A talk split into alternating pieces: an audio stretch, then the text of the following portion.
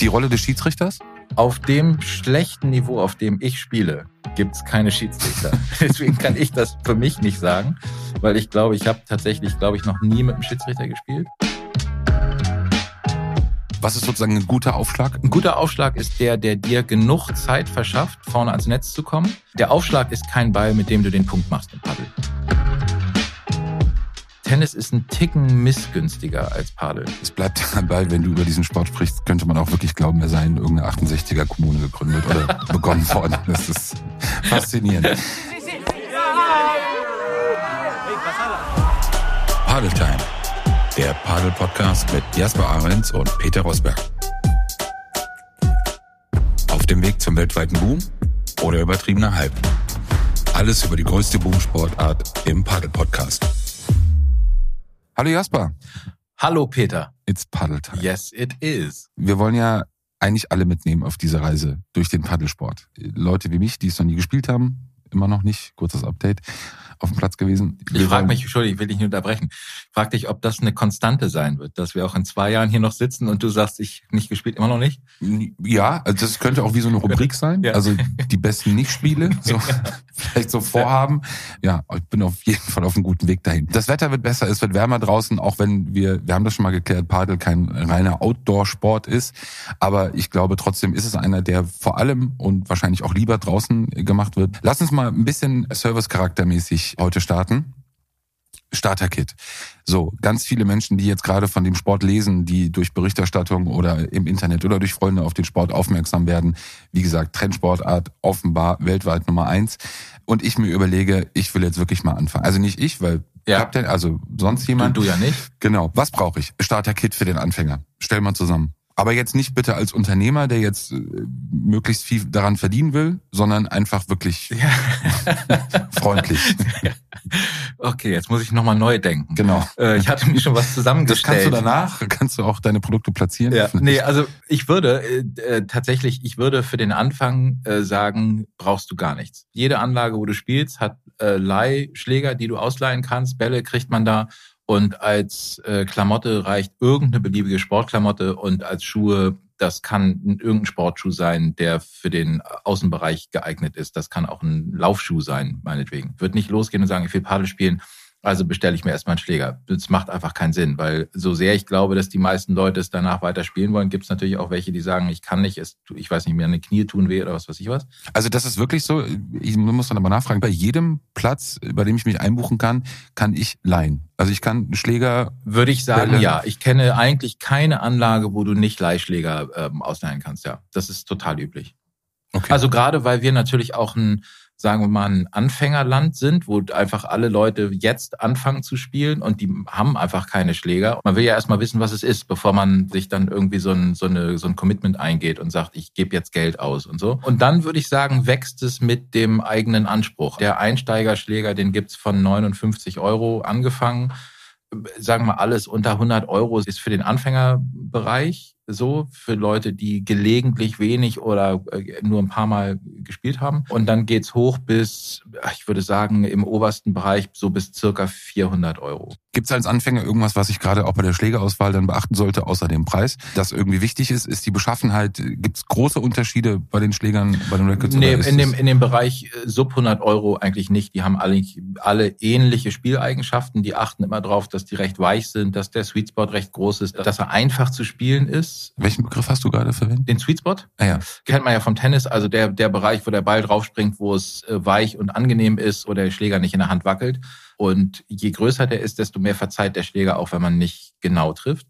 Und äh, bei Anfängerschlägern sollte der eben so sein, dass der möglichst groß ist, so dass man möglichst einfach treffen kann und auch ähm, der Ball nicht wegschlackert und nicht irgendwo anders hinspringt, wo man ihn nicht haben will. Wir erleben das bei Leuten, die fangen meistens an und kaufen sich einen Schläger irgendwie knapp unter 100 Euro und dann kommen die nach einem Vierteljahr, nach einem halben Jahr nach einem Jahr und sagen, okay, pass auf, ich habe festgestellt, ich will mehr spielen, ich brauche jetzt irgendwie einen, sagen wir, einen Schläger, der eher im Bereich so Performance-Schläger angesiedelt ist, der mehr Kontrolle hat oder mehr Power oder mehr beides. Irgendwann entwickelt sich auch das Bewusstsein fürs eigene Spiel. Wie spiele ich eigentlich? Bin ich ein Angriffsspieler? Bin ich ein Verteidigungsspieler?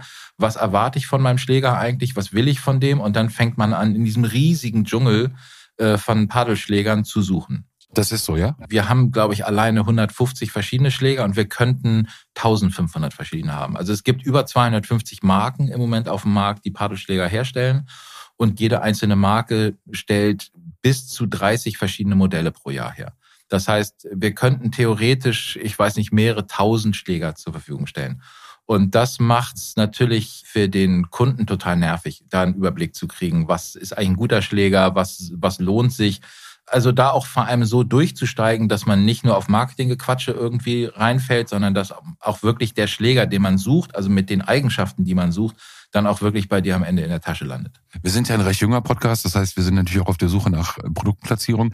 Deshalb die Frage an dich, welche Marke ist momentan so der heiße Scheiß? Also was ist so wirklich so, wo du sagst, das, das ist eigentlich klar die besten? Äh, klar, die besten gibt's nicht. Ich würde sagen, es ist ein bisschen anders auch noch als im Tennis, wo drei Marken den ganzen Markt dominieren. Im Paddel würde ich sagen, hängt äh, tatsächlich so ein bisschen davon ab, das merken wir, wer gerade als Spieler heiß läuft. Und das sind im Moment, die hatten, hatten wir auch schon mal genannt hier im Podcast, Agustin Tapia und Arturo Coelho.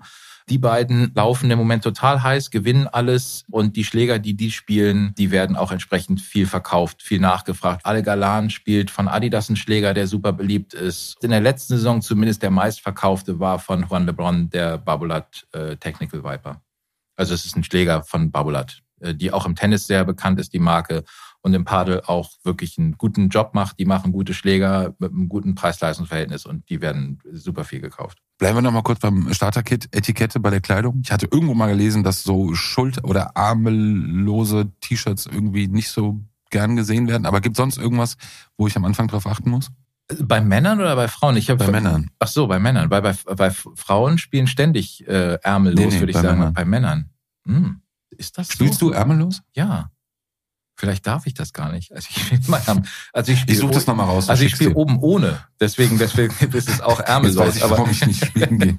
nee, äh, habe ich nicht von gehört. Könnte ich so nicht bestätigen. Ich glaube, es ist so, weil man sieht alles auf dem Padelplatz. Von super bunt bis sehr tennismäßig weiß bis hin zu Leute, die in Jeans spielen. Wenn du den Sport mal so insgesamt nimmst, gibt's irgendwas eigentlich so an Verhaltensregeln. Beim Tennis, du hast gerade angedeutet, gibt's ja ganz viel. Gewisse Dinge sind ja auch verpönt. Wimbledon, alles muss weiß, ja. so diese, diese Reinheit des Sportes äh, wiedergeben. Gibt's im Padel irgendetwas, was, was wirklich vielleicht auch verpönt ist, jetzt mal unabhängig von Kleidung, ganz generell? Irgendwas, was, was Spieler nicht mögen oder wo man so untereinander sagt, nee, geht gar nicht? Ähm, mal kurz überlegen. Also was es zumindest gibt, im, im Unterschied zum Tennis, oder das kenne ich zumindest vom Tennis nicht so, äh, ist eine Form von Anerkennung der gegnerischen Leistung.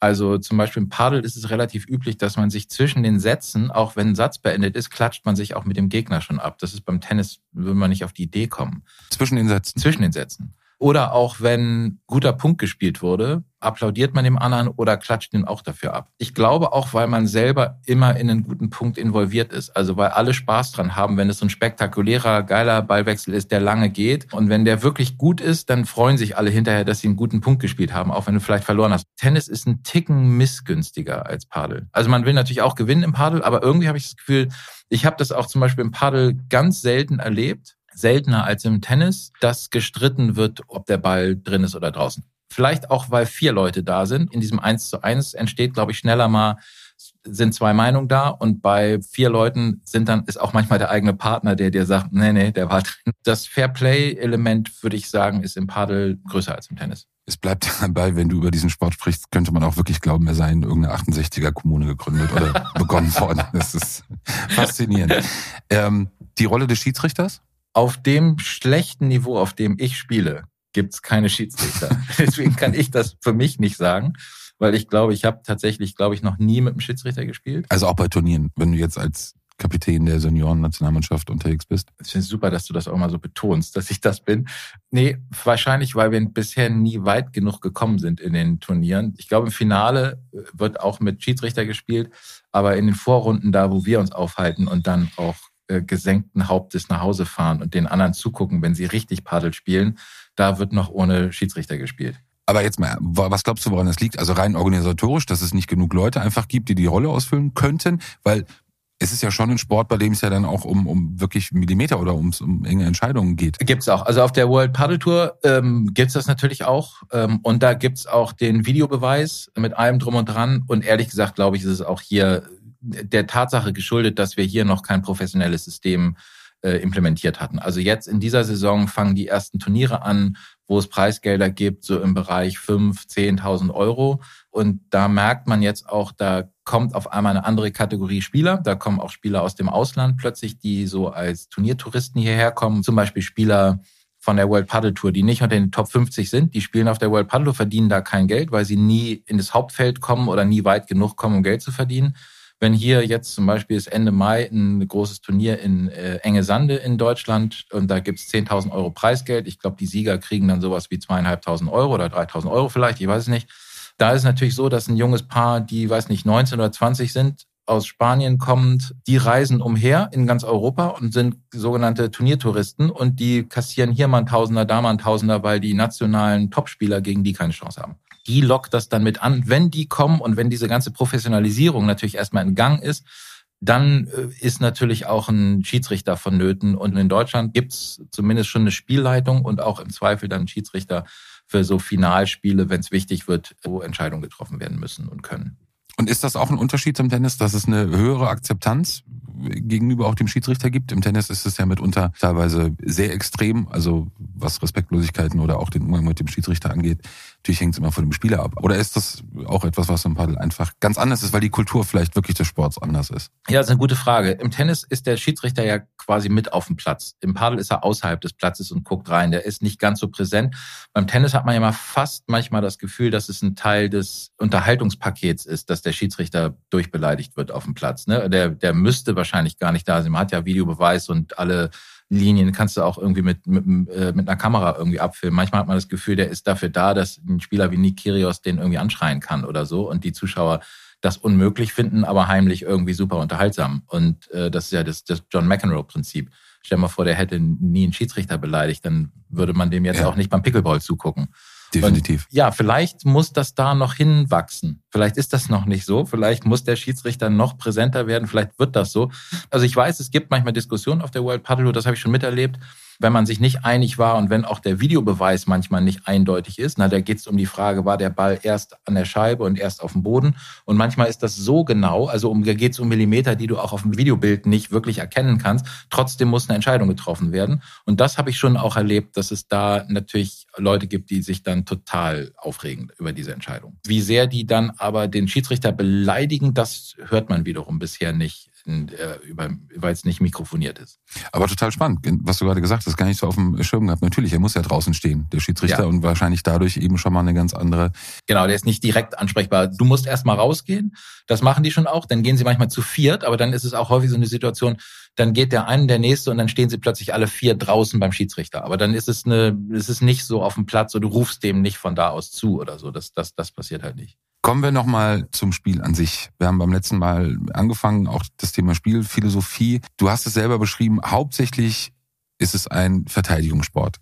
Wie gesagt, ich habe früher Tennis gespielt. Du musst mir das irgendwie näher bringen. Ja. Für mich, ich geh, bin auf den Platz gegangen, den Schläger in der Hand und mein Ziel war es, einen Punkt zu machen. Ja. So und den Punkt wollte ich nicht machen, dadurch, dass ich einfach ständig den Ball einfach nur rüberschlage und darauf hoffe, dass der andere einen Fehler macht, sondern ich wollte den Punkt machen. So, ja. Das muss man ja nicht so spielen, aber das war ein Teil und ich glaube, es gibt viele, äh, für die Tennis auch dafür steht. Das ist ja vom Kopf her, korrigiere mich, aber schon eine große Umstellung.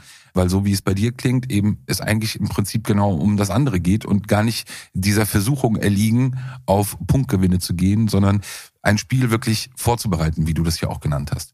Ja, wobei ich würde das nochmal unterscheiden. Also, dass es ein Verteidigungsspiel ist im Kern, bedeutet nicht, dass es nicht auch Angriffsschläge gibt und auch den Wunsch gibt, mit dem Angriffsschlag das Spiel zu beenden. Und das ist auch möglich. Es ist nur so, dadurch, dass es die Rückwand gibt oder dadurch, dass es diese Käfigsituation gibt, ist die Gefahr größer als im Tennis, dass das, was als Angriffsschlag startet, der dadurch, dass der Ball von der Wand abprallt und zurückkommt, plötzlich eigentlich wie so ein Boomerang zum Angriffsball gegen dich mutiert. Deswegen muss man sicherer sein, dass der Angriffsball auch wirklich punktet. Beim Tennis ist es zumindest so, selbst wenn er nicht den Punkt direkt macht, ist der andere in der Verteidigung, um den wieder rauszufischen oder sowas, selbst wenn er nicht. Beim Padel ist es so, dass er manchmal dadurch einen Easy Point kriegt, weil er so zurückkommt, dass er ihn dann ganz einfach rausmeschen kann. Deswegen ist vielleicht auch der Begriff Verteidigungssport nicht, wird dem nicht ganz gerecht. Das äh, Geduldelement ist einfach sehr viel größer als beim Tennis und das wird dir wahrscheinlich auch schwer fallen. Man muss halt abwarten auf genau den Punkt, wann man auch wirklich den äh, auslösen kann, diesen Smash oder das Ding, was es am Ende beendet. Und da muss man so diszipliniert und geduldig sein, zu sagen, aufbauen, aufbauen, aufbauen, bis man weiß, okay, und jetzt mache ich auch keinen Fehler, jetzt kann ich das Ding raushauen. Für die auch, die es noch nie gespielt haben, die aber vielleicht mal Tennis geschaut haben, es gibt die starken Aufschläger, die eben versuchen, über den ja. ersten Aufschlag schon nah an den Punkt zu, äh, Punktgewinn zu kommen oder eben entweder eine starke Vor- oder Rückhand eben haben und äh, versuchen eben darüber schnell zu punkten.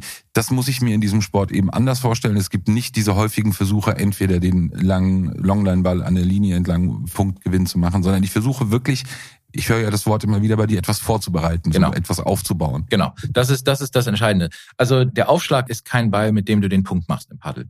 Äh, ein guter Spieler wird in der Regel, auch egal wie gut der Aufschlag ist, äh, den auch einigermaßen sicher zurückbringen.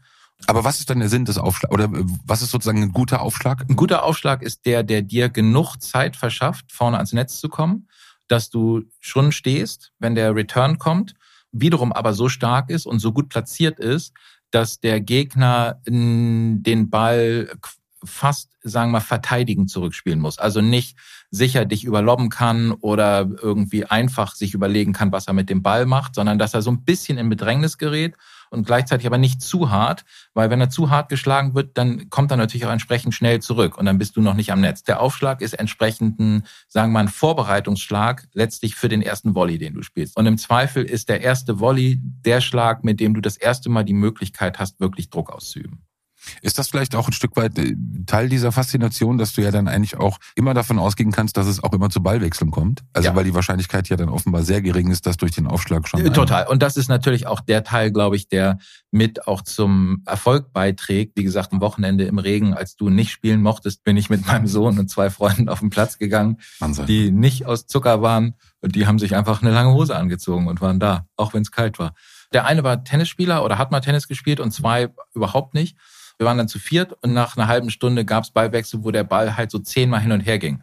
Das würde im Tennis einfach nicht passieren. Die sind hinterher vom Platz gegangen und die haben gemerkt, dass sie am Ende dieser zwei Stunden so viel besser gespielt haben als am Anfang der zwei Stunden, dass sie total euphorisiert waren. Linkshänder, Rechtshänder? Linkshänder spielen immer auf der rechten Seite. Warum? Weil du dann die Möglichkeit hast, dass sozusagen die Mitte jeweils äh, mit der Vorhand gespielt werden kann.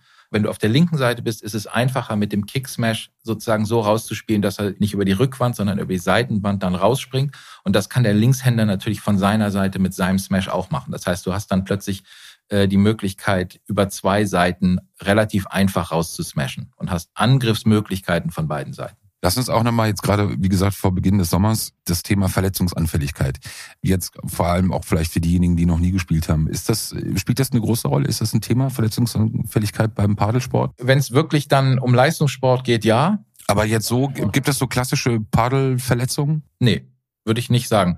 Also es gibt Leute, wenn die sowieso Probleme haben mit den Knien zum Beispiel und sich dann auf dem Court drehen müssen und der Schuh ist ja einer, der einen guten Grip hat und wenn du da nicht lernst, dich so zu drehen, dass du nicht vollflächig auf dem Court stehst und du praktisch in dieser Drehbewegung dein Knie belastest, äh, das würde ich sagen, ist noch mit das größte Risiko für eine Verletzung. Ansonsten irgendwie sowas wie ein Ball abkriegen oder einen Schläger abkriegen ist ja kein, also das, das ist jetzt nicht mehr als im, im Alltag des Lebens sowieso. Du kannst halt auch einen ganz anständigen Stehpadel spielen. Das sieht man zum Beispiel manchmal in Spanien, wenn dann so, äh, weiß nicht, 70, 80-jährige Leute auf dem Platz stehen, die früher Tennis gespielt haben in Deutschland wandern die halt schnell zum Golf ab und, und, und spazieren dann über einen Golfplatz. In Spanien landen die häufig auf dem Paddelplatz. Die haben immer noch dieses Gesellige, es ist aber nicht körperlich so anstrengend wie, wie Tennis. Und dabei plaudern. Und, und da, ja, ja, genau, auf was auch immer, genau. Und dich hinterher auf die Tapas oder auf die Cerveza freuen. Ich habe gesehen, äh, Carlos Puyol, ehemaliger Nationalspieler Fußball, Barcelona lange gespielt, äh, der einen schweren Padelunfall hatte. Äh, ich glaube, der Platz war bei ihm zu Hause. Da ist das Glas gebrochen. Ja, also man muss das ja nochmal sagen, immer wieder, dieser Platz ist ja umgeben von, ja. von, von Glas. Ja. Äh, wie hoch ist das eigentlich? Gibt's, ist das genormt? Dreimal zwei Meter sind die Glasscheiben eigentlich. Das ist so ein EU-Sicherheitsglas. Das ist überall gleich. Das ist zehn oder zwölf äh, Millimeter stark und hält eigentlich wirklich sehr viel aus. Meistens muss irgendwie sagen wir mal, baulich bedingten Fehler vorliegen oder sowas oder über Jahre irgendwie eine Materialschwäche entstehen. Also ich habe es selber erst einmal erlebt in acht Jahren, dass eine Scheibe gebrochen ist. Da habe ich es knallen gehört und dann war auf irgendwo auf dem Nachbarplatz ist es passiert. Und ich habe es einmal live gesehen bei einem Turnier, da ist äh, ein Spieler, äh, Paquito Navarro, ist praktisch gegen die Scheibe gesprungen. Das machen die manchmal, um an den Ball noch zu kommen. Die hält das normalerweise ab. Die wackelt dann zwar ein bisschen, aber der ist reingesprungen und aber durchgesprungen und landete dann auf oh. den Dingern. Der war auch über mehrere Monate aus dem Spiel. Also der war richtig verletzt, äh, weil er dann halt in diesen Scherben gelandet ist. Dieses Sicherheitsglas, das zerfällt ja in zigtausend Teile. Das hat ja keine Spitzen oder sowas, aber der ist dann auch irgendwie in diesem ich glaube, in diesem Gestänge gelandet. Da hat er sich ziemlich verletzt. Ich glaube, der hat äh, drei, vier Monate ausgesetzt, deswegen. Okay, aber dann eher die großen Ausnahmen. Ja, totale Ausnahme. Da sind wir ja schon beim nächsten Thema. Du hast es als, als Unternehmer, der ja in dem Bereich auch viel unterwegs ist, mal angedeutet, das Thema Bauvorschriften in Deutschland, die oh, ja. wieder äh, dich, deine äh, Partner vor Herausforderungen stellen.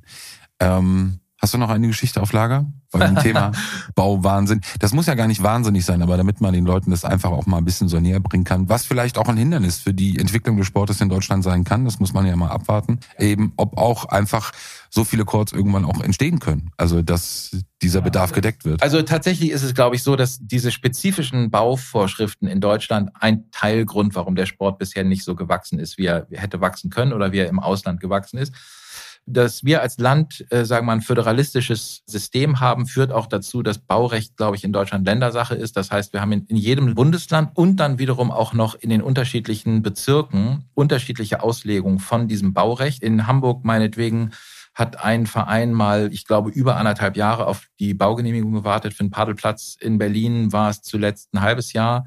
Und in Karlsruhe haben sie, glaube ich, ich weiß nicht, da ging es in, in, in, in wenigen Wochen. Äh, und das ist immer so ein bisschen abhängig davon. Selbst Innerhalb Berlins war es so, da haben wir mit mehreren, äh, sagen wir, zu tun gehabt und die einen sagten, wenn du im Bereich Mitte beantragst, dann ist es dauert so lange, wenn du im Bereich, ich weiß nicht, Reinigendorf beantragst, dann ist es viel, viel kürzer oder viel, viel länger. Also es ist super unterschiedlich. Das ändert sich natürlich ein bisschen, wenn Leute erstmal wissen, worum es geht und wenn sie nicht denken, dass sie irgendwie eigentlich eine Wassersportanlage genehmigen und das erstmal irgendwie sich da selber auch so reinfuchsen. Und dann gibt's natürlich aber auch noch, äh, was auch problematisch ist. Also in Deutschland äh, hat man offensichtlich große Angst vor starkem Wind, denn eine Paddelplatz muss große theoretische Windlasten aushalten. Das führt dazu, dass das Fundament, auf dem gebaut wird, glaube ich, 70 oder 80 Zentimeter tief sein muss. In Spanien äh, reicht den 15 Zentimeter. Entweder gibt es da weniger Wind oder man hat weniger Angst davor oder wie auch immer. Jedenfalls führt das dazu, dass dieses Fundament in Deutschland aktuell so zwischen 25 und 35.000 Euro kostet und in Spanien zwischen 5 und 8.000 Euro, was natürlich auch ein Hinderungsgrund ist, weil das Fundament damit teurer ist als der Court. Und das ist, wenn man das einem Tennisverein erzählt, dass sie jetzt einen Platz bauen sollen und sie denken, okay, ich kaufe einen Platz und dann kommt aber im nächsten Schritt hin, du musst auch noch ein Fundament bauen, das ist übrigens teurer als der Court, ist das abschreckend. Da sind die Deutschen eben ähnlich wie mit den Verbänden. Da wird nicht erst mal geguckt, da wird nicht erst mal gebaut und dann findet man einen Weg, wie man das genehmigt, sondern das Genehmigungsverfahren wird erstmal sehr, sehr dezidiert ausgearbeitet, bevor es dann einen Weg gibt, das auch anzuwenden. Und das macht es natürlich wahnsinnig langwierig. Und gerade wenn du Unternehmer bist und sagst, ich will eine Anlage bauen, ich investiere da so und so viel Geld und das Geld lege ich fest darauf und dann wartest du anderthalb Jahre auf diese Baugenehmigung, dann liegt dein Geld anderthalb Jahre fest und kann nicht arbeiten. Und wenn du eine Inflation hast, ist dein Geld auf einmal unter Umständen so wie jetzt, wenn du, weiß nicht, zehn Prozent Inflation hast, dann hast du auf einmal irgendwie 15 äh, Prozent ist deiner Kohle ist weg nach anderthalb Jahren. Und das ist natürlich schon problematisch. Aber muss man nicht selbstkritisch auch in der heutigen Zeit mal überlegen, ob das vielleicht auch gar nicht mehr zeitgemäß ist, so ein Sport auch gerade in, in, in Städten, also in Großstädten auch äh, forcieren oder betreiben zu können. Also Thema Wohnungsknappheit, also auch Freiflächen oder Brachflächen, die es ja eh zu selten gibt oder die dann auch zu wenig bebaut werden Ist das nicht eigentlich auch so ein Thema, wo man sich überlegen muss oder eigentlich auch mit mehr Gegenwind auch aus der Politik rechnen müsste, weil die Flächen einfach gerade in Städten anders gebraucht werden als für einen neu ja, entwickelten oder sozusagen emporsteigenden Sport? Ja, aber die, diese Flächen, von denen du so politisch korrekt sprichst, äh, die, die, die gibt's auch, die sind, die stehen dem Paddel auch nicht zur Verfügung. Das gibt's, glaube ich, in Ausnahmefällen mal so eine Zwischennutzung.